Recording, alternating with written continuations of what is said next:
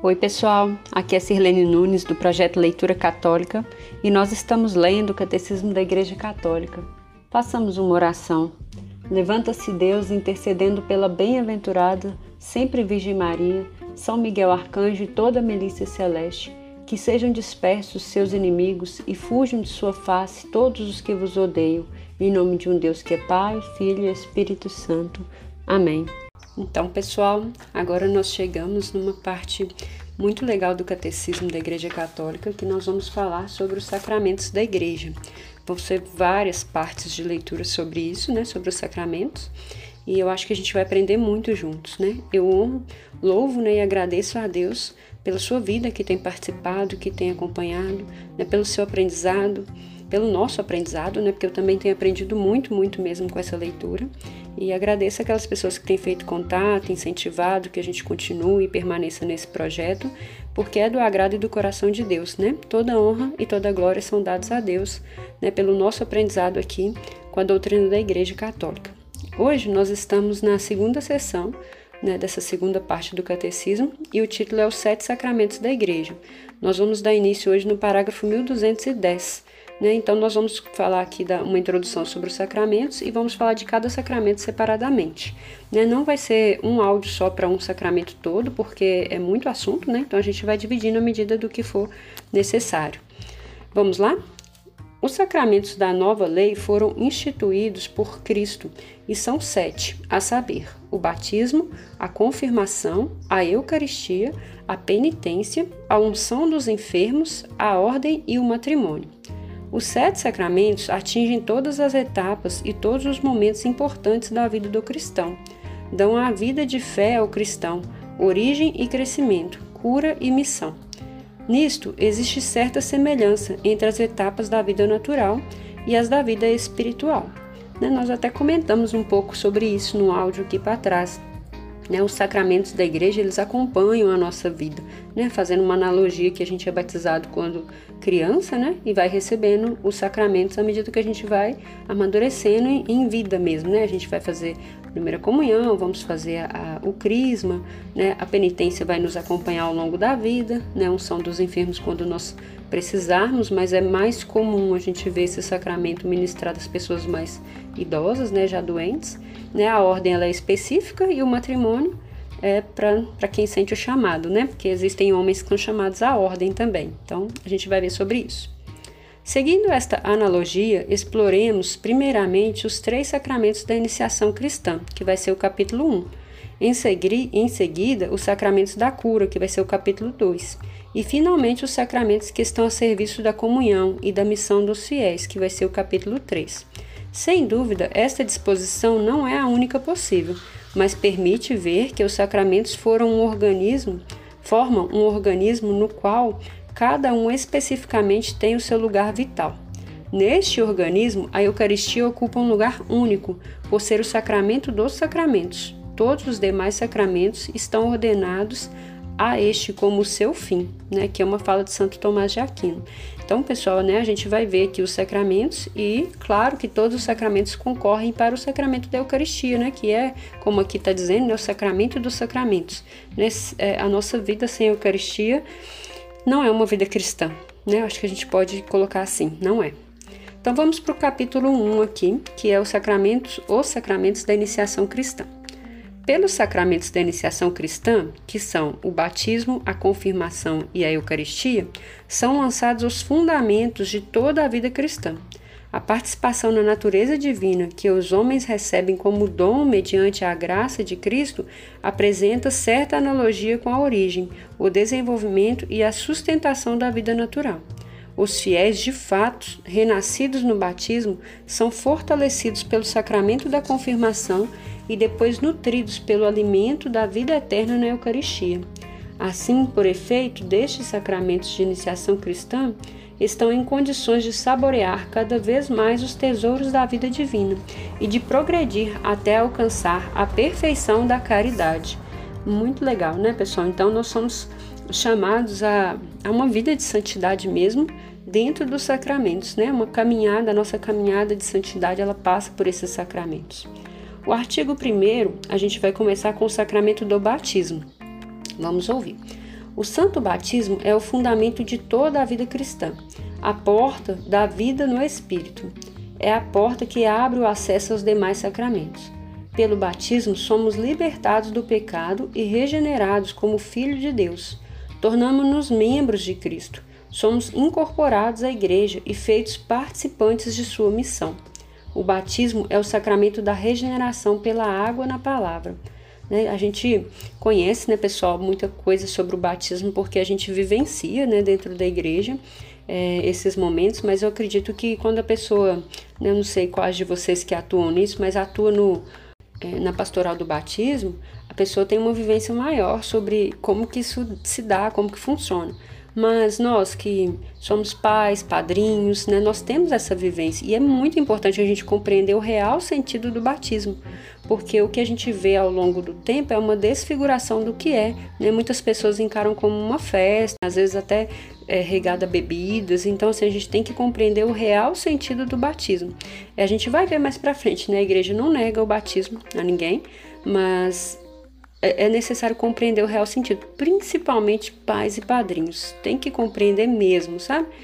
É, eu já vou até contar um testemunhozinho aqui bem breve. É, eu conheço uma pessoa que ela desejando batizar o seu filho, é, ela não tinha muita vivência na igreja, mas é católica e tal. Então ela desejando batizar o seu filho convidou é, as duas melhores amigas para serem as, as madrinhas, né? Madrinha de batismo, madrinha de consagração. E uma das madrinhas, sem vivência nenhuma na igreja, zero de vivência na igreja católica, é, sabiamente, eu falo que é, o, é o Espírito Santo mesmo, né? sabiamente ela, ela rejeitou o convite. Ela disse que tinha pesquisado na, na internet né, o que, que era a função da madrinha e ela viu que ela não podia ser madrinha porque ela não vive os sacramentos da igreja. Ela falou: Eu não tenho fé, como que eu vou direcionar seu filho para a fé, sendo que eu não vivo? Eu não vivo a igreja católica. Ela falou: Eu não vivo nenhuma, na verdade, mas então eu, eu, eu rejeito.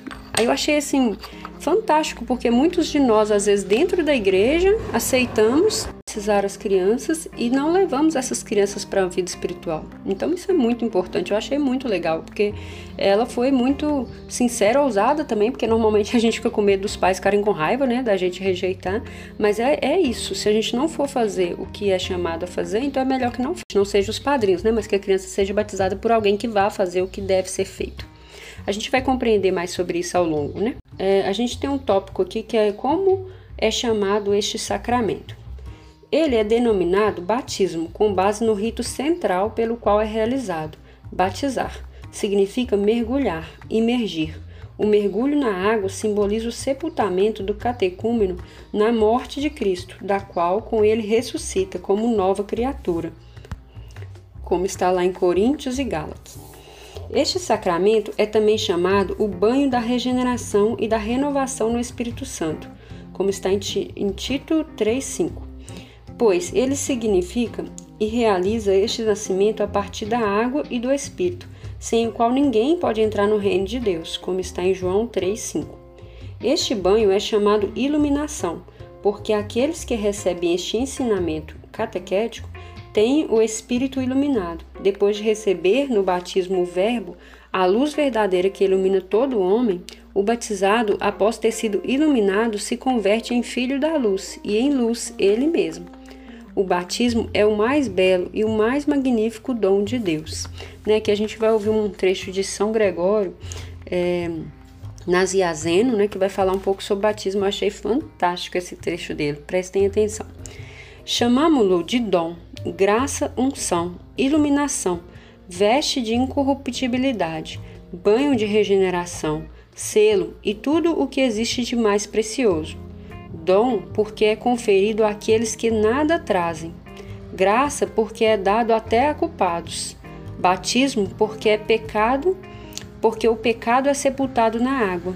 Unção, porque é sagrado e régio. Tais são os que são ungidos. Iluminação, porque é luz resplandecente. Veste, porque cobre nossa vergonha. Banho, porque lava. Selo, porque nos guarda e é sinal do senhorio de Deus. Fantástico, né? Nossa, ele falou cada detalhe, né? Cada item que a gente pode né, designar o batismo e colocou uma justificativa. Eu achei lindo, lindo, lindo. O tópico 2 é o batismo na economia da salvação. as prefigurações do batismo na antiga aliança. Na liturgia da noite pascal, quando, as bênção, quando a bênção da água batismal, a igreja faz solenemente memória dos grandes acontecimentos da história da salvação, que prefiguram o batismo, o mistério do batismo. Ó oh Deus, pelos sinais visíveis dos sacramentos realizais maravilhas invisíveis. Ao longo da história da salvação, vós os servistes da água para fazer-nos conhecer a graça do batismo. Desde a origem do mundo, a água, esta criatura humilde e admirável, é a fonte da vida e da fecundidade. A palavra de Deus a vê como incubada pelo Espírito Santo. Na origem do mundo, vosso Espírito pairava sobre as águas, para que elas recebessem a força de santificar. A, igre a igreja viu na arca de Noé uma prefiguração da salvação pelo batismo. Por ela, com efeito, poucas pessoas, isto é, oito, foram salvas da água, né? como 1 Pedro 3,20 vai falar. Na próprias, nas próprias águas do dilúvio prefigurastes o nascimento da nova humanidade, de modo que a mesma água sepultasse os vícios e fizesse nascer a santidade. Então aqui, pessoal, eu citei alguns trechinhos aqui sobre a vigília pascal. São trechos, né, na vigília pascal que são lembrados sobre o batismo. Ainda tem mais alguns aqui, ó. Se a água da fonte simboliza a vida, a água do mar é um símbolo da morte, razão pela qual o mar podia prefigurar o mistério da cruz. Por este simbolismo, o batismo significa a comunhão com a morte de Cristo. É, sobretudo, a travessia do Mar Vermelho, verdadeira libertação de Israel da escravidão do Egito, que anuncia a libertação operada pelo batismo. Concebestes os filhos de Abraão atravessar o Mar Vermelho, a pé enxuto, para que, livres da escravidão, prefigurassem o povo nascido na água do batismo. Finalmente, o batismo é prefigurado na travessia do Jordão pela qual o povo de Deus recebe o dom da terra prometida, a descendência de Abraão, imagem da vida eterna. A promessa desta herança bem-aventurada realiza-se na nova aliança. Então aqui, pessoal, a gente fez uma, uma passagem né, bem breve sobre a história da igreja, né, lá do Antigo Testamento, né, ainda até chegar em Cristo, a gente vai ver algumas prefigurações, como nós já falamos antes, né, simbolismos que aconteceram no Antigo Testamento e que simbolizam é, a missão de Cristo, né, salvífica. Então a gente vai ver lá é, o, desde o Espírito Santo pairando sobre as águas, como está lá em Gênesis, né, que é o começo, então o Espírito Santo santificando a água como um símbolo né, de santificação, por isso a água é usada no batismo, é, passando pela pela história do povo de Israel, né, de passar o Mar Vermelho, né, de, de, da travessia do Jordão e algumas passagens dessas que são recordadas na Vigília Pascal. Então, é uma prefiguração do que aconteceu lá no Antigo Testamento para o que a gente vai ver com a missão salvífica de Jesus, né, que vai nos ensinar sobre o batismo. Então, a gente vai falar disso agora, o batismo de Cristo. Todas as prefigurações da antiga aliança encontram sua realização em Cristo Jesus. Ele começa sua vida pública depois de ter sido batizado por São João Batista no Jordão. E após sua ressurreição, confere essa missão aos apóstolos. E depois, e fazer que todos os povos se tornem meus discípulos, batizando-os em nome do Pai, do Filho e do Espírito Santo, e ensinando-os a observar tudo o que vos ordenei. Mateus 28, 19 e 20. Nosso Senhor submeteu-se voluntariamente ao batismo de São João destinados aos pecadores, para cumprir toda a justiça.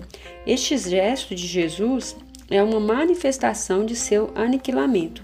O Espírito que parava sobre as águas na primeira criação desce então, então sobre Cristo, preludiando a nova criação, e o Pai manifesta Jesus como seu Filho amado. Foi em sua Páscoa que Cristo abriu a todos os homens as fontes do batismo. Com efeito, já tinha falado da paixão que iria sofrer em Jerusalém como de um batismo com o qual deveria ser batizado. O sangue e a água que escorrem do lado transpassado de Jesus Cristo crucificado são tipos de batismo e da Eucaristia, sacramentos da vida nova. Desde então é possível nascer da água e do Espírito para entrar no reino de Deus, como está em João 3,5. Vê, quando és batizado, de onde vem o batismo? Se não da cruz de Cristo, da morte de Cristo? Lá está todo o mistério. Ele sofreu por ti. É nele que és redimido. É nele que és salvo. E por tua vez te tornas salvador.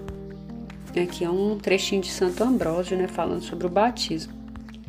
uma coisa interessante da gente comentar aqui, né, pessoal? Ele, Jesus Cristo, ele quis ser batizado por São João Batista, porque o batismo ele é para remissão dos pecados e Cristo não tinha pecados, né? Mas ele quis para poder como que dar um exemplo, né, para mostrar a sua submissão a Deus também.